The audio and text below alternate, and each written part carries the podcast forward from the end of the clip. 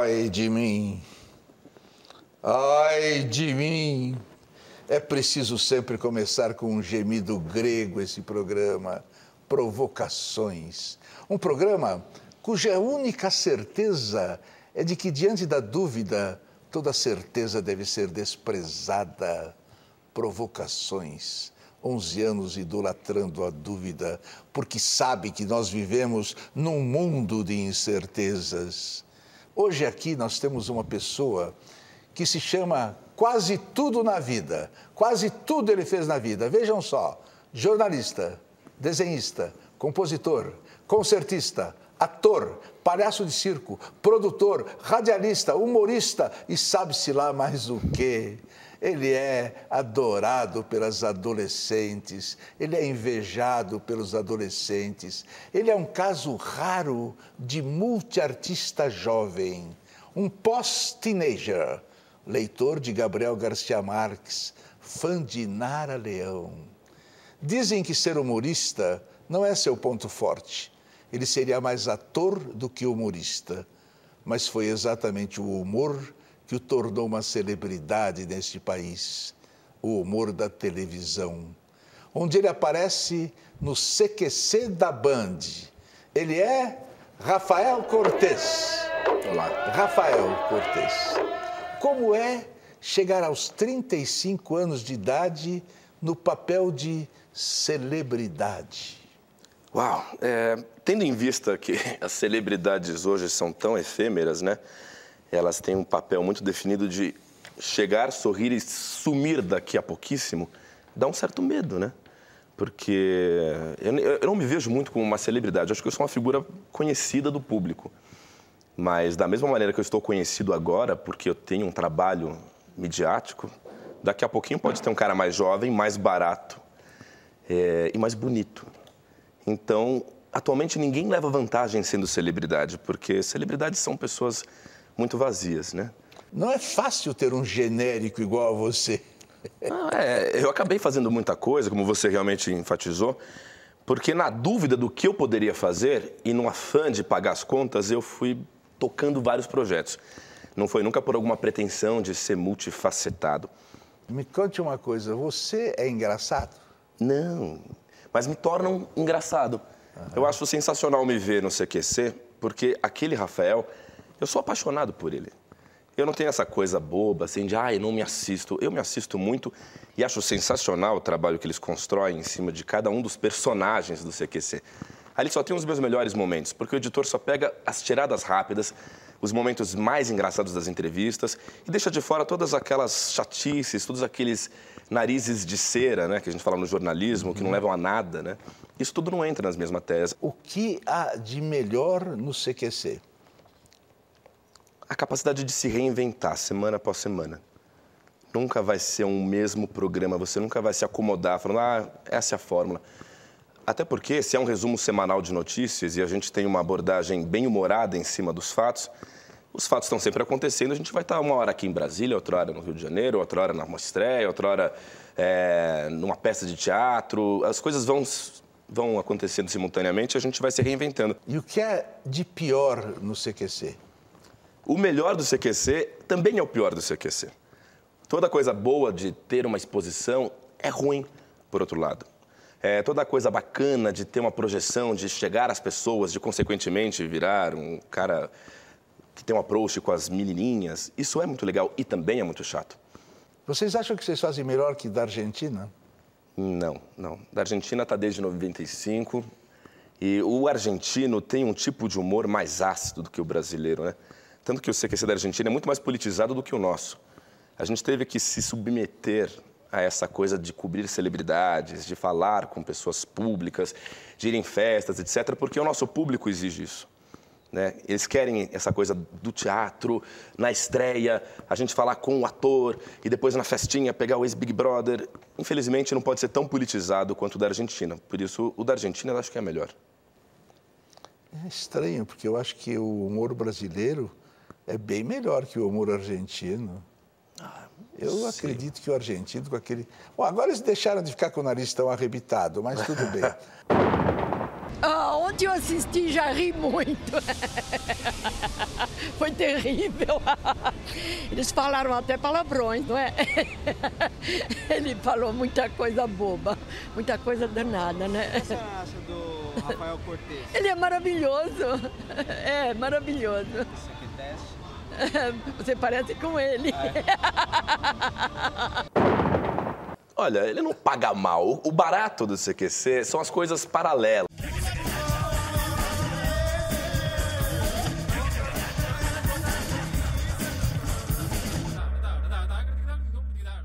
Dizem que seus fãs são meninas de 14 a 17 anos.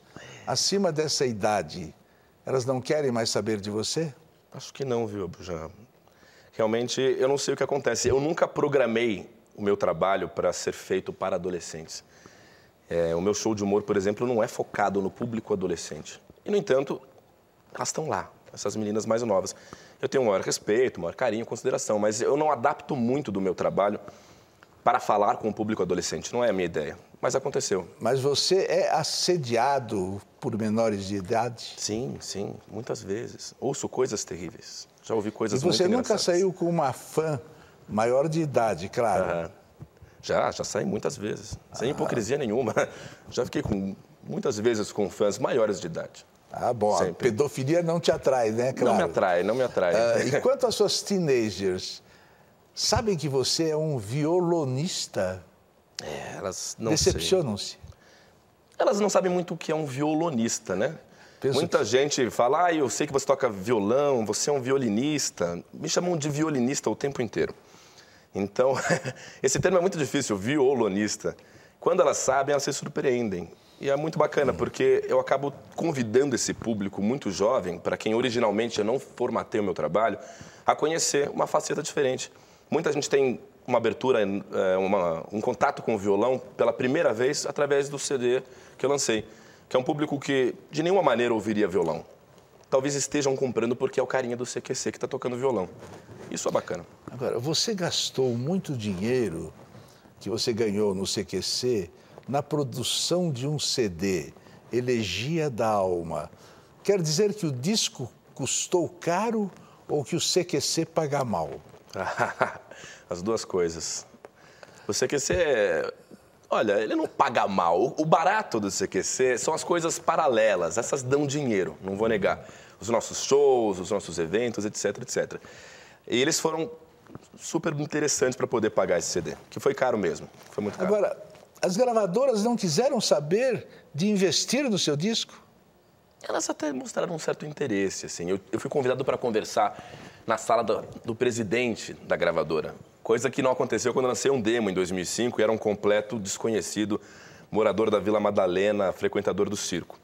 Ali, nem o estagiário do estagiário ouviria meu CD. O que aconteceu é que lancei o CD e... Lancei não, eu tinha uma demo preparada e as gravadoras me ouviram e tinham muito interesse em lançá-lo, desde que houvesse alguma concessão da minha parte para o humor, de modo a tornar o CD comercial. Então, ah, você quer tocar violão, tá? Mas é engraçado, não? Pode ter uma faixa cantada, uma letra engraçada? Não pode. Ah, então vamos fazer, mas a gente vê aí. E foram me enrolando de uma maneira que poderia ficar até 2014 esperando uma resposta. Ninguém me disse Achando não. que não tinham intenção de estar enrolando. É. Estavam querendo te ajudar. Sim. As gravadoras são foda, viu? Quando você dá seus recitais, o público se satisfaz, não fica pedindo piadinhas durante o concerto?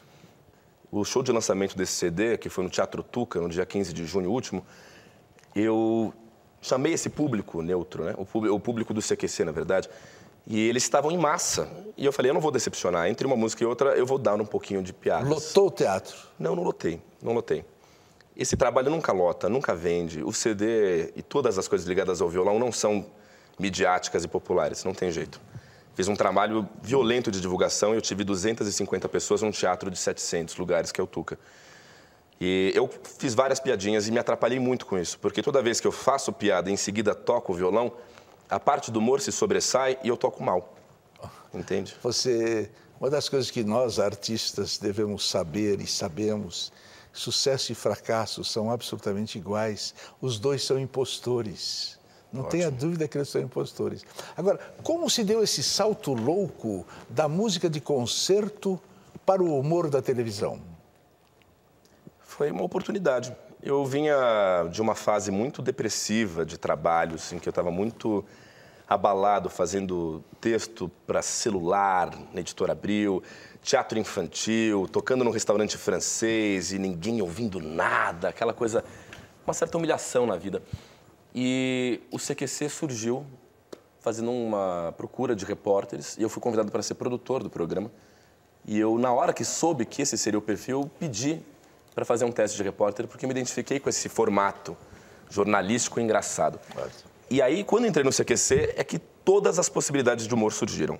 Até então, no máximo era um cara descontraído do bar, que fazia uma piadinha ou outra, mas jamais sonharia de ser humorista. Foi o CQC. Você ainda não agradeceu o suficiente para o meu amigo Marcelo Taz. Agradeço. Então tá bom. Você é o primeiro solista a virar piadista depois de Edgar Gianulo, da orquestra de Enrico Simonetti, da extinta TV Excelsior. Você se inspirou nele? Não, não. não. Talvez tenha me inspirado até. eu vou te falar uma pessoa em quem. Eu não, eu não, me inspiro nele, mas eu me lembro dele. Eu me lembro do Juca Chaves muitas vezes, né? O nosso menestrel. Não me acho parecido com ele, mas eu, eu acho engraçado essa coisa dele ser um bom músico, como de fato ele é, dele ter uma bagagem e ele ser um cara engraçado, que usa isso a serviço. Eu não sei fazer o que ele faz, utilizar a comicidade a serviço da música que ele traz. Você não acha a minha que não ele é. está acabado no momento? Ninguém está dando mais força para ele? Ele precisaria realmente ter um movimento a favor dele. Não estão dando, não estão deixando. Não, Ele não. tem quatro teatros, faz uma coisinha em cada um. Ele teve sua importância, agora está. De... Sei lá o que acontece. A vida, ouviu falar na vida? Sempre. Quem no CQC é mais próximo e quem é menos próximo de você? Atualmente, o Oscar Filho é muito próximo de mim, o Danilo Gentili também. E eu sou muito distante do Taz. A gente fala muito do Taz, assim, mas eu, eu infelizmente não tenho tanto convívio com ele quanto eu gostaria. É, e a minha realidade de trabalho me impede de criar muitas relações sociais, assim, com os integrantes, ainda mais o Taz é de uma outra geração. Nós não pudemos ainda nos aproximar muito, assim. Eu acho uma pena. Eu o admiro. Eu vejo muitos defeitos no Marcelo, mas eu o admiro muito e lamento não ter ainda muito convívio com ele. Ele é o mais distante para mim. Bruna Andrade de Diadema, São Paulo, quer saber desde quando stand-up é cultura. Desde quando é cultura inútil? Cultura inútil também é uma forma de cultura, não é? Então, eu acho. Desde quando é cultura inútil? O entretenimento, às vezes, traz muita informação, traz muita coisa. Através do stand-up, através da ferramenta do humor, você extrai muita coisa das pessoas. Nesse sentido, pode ser, pode ser muito útil. É uma coisa muito complicada você tentar fazer piada de coisas inteligentes e de coisas fora daquele leque que todo público quer, de piadas sexuais, piadas de gordo, piadas étnicas, etc. Mas há alguns comediantes muito bons que conseguem fazer isso. Não aqui no Brasil, eu acho. Volney de Assis, de Formiga, Minas Gerais, quer saber em quantas pessoas você teve de passar o pé para chegar onde chegou. Uau! Passar o pé é estranho, né? Passar o pé, né? Podia ser pior a pergunta, né? Se fosse mais enfática, assim, quem eu ferrei, é, quem eu sacaneei de verdade, eu poderia responder, mas o passar o pé dela pode ser diferente do meu passar o pé. Tá bom. Luciana Silva Rodrigues, de Mogi das Cruzes, São Paulo, quer saber onde você engana melhor as pessoas, furando a fila nos eventos ou na vida? Na vida. É na vida sempre. Eu sou um grande mentiroso. Ah, sei lá, eu gosto dele, acho ele legal. Não muito, mas ele é legal, bonitinho, assim. Lindo e lindo porque eu só vejo ele de foto, de televisão, mas não que eu assisto. Se ele passasse aqui agora, Ela ia fazer um escândalo. Basicamente isso, ela ia fazer um escândalo. Ah, ele é um bom ator, ele trabalha bem. Bonito? Ah, prefiro meu namorado. um homem muito estranho, na fila, olhou para mim, levanta.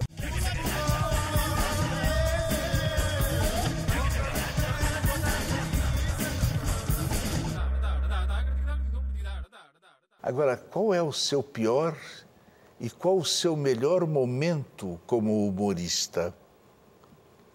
Meu melhor momento, eu poderia dizer aquelas coisas que a gente gosta de dizer, né? O meu melhor momento é o de agora, né? Tem essas respostinhas prontas, né?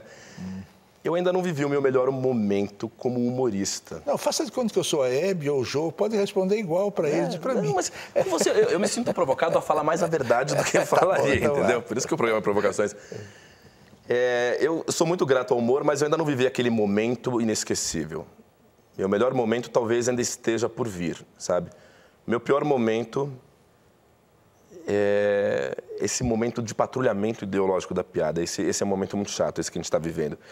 Eu posso responder dizendo que o pior momento é agora, no sentido de que tantas pessoas estão tão caretas, tão conservadoras e tão chatas em cima do que os humoristas andam dizendo. E o melhor momento vai ser quando a gente conseguir quebrar esse patrulhamento ideológico da piada e voltar a fazer um humor sem distinção, como já foi feito na década de 80. Eu não peguei isso como humorista, mas como espectador, sim. Rafael, me diga uma coisa. Quem maior mal causou à humanidade? As fronteiras nacionais, a religião ou os bancos? A religião. Eu fui ao Vaticano esse ano, depois de gravar uma matéria em que eu caçava Silvio Berlusconi. A caça aos bruxas. Caça às bruxas, né? Fiquei em Roma tentando falar com Silvio Berlusconi de alguma maneira, obviamente não consegui. Fiz toda aquela papagaiada.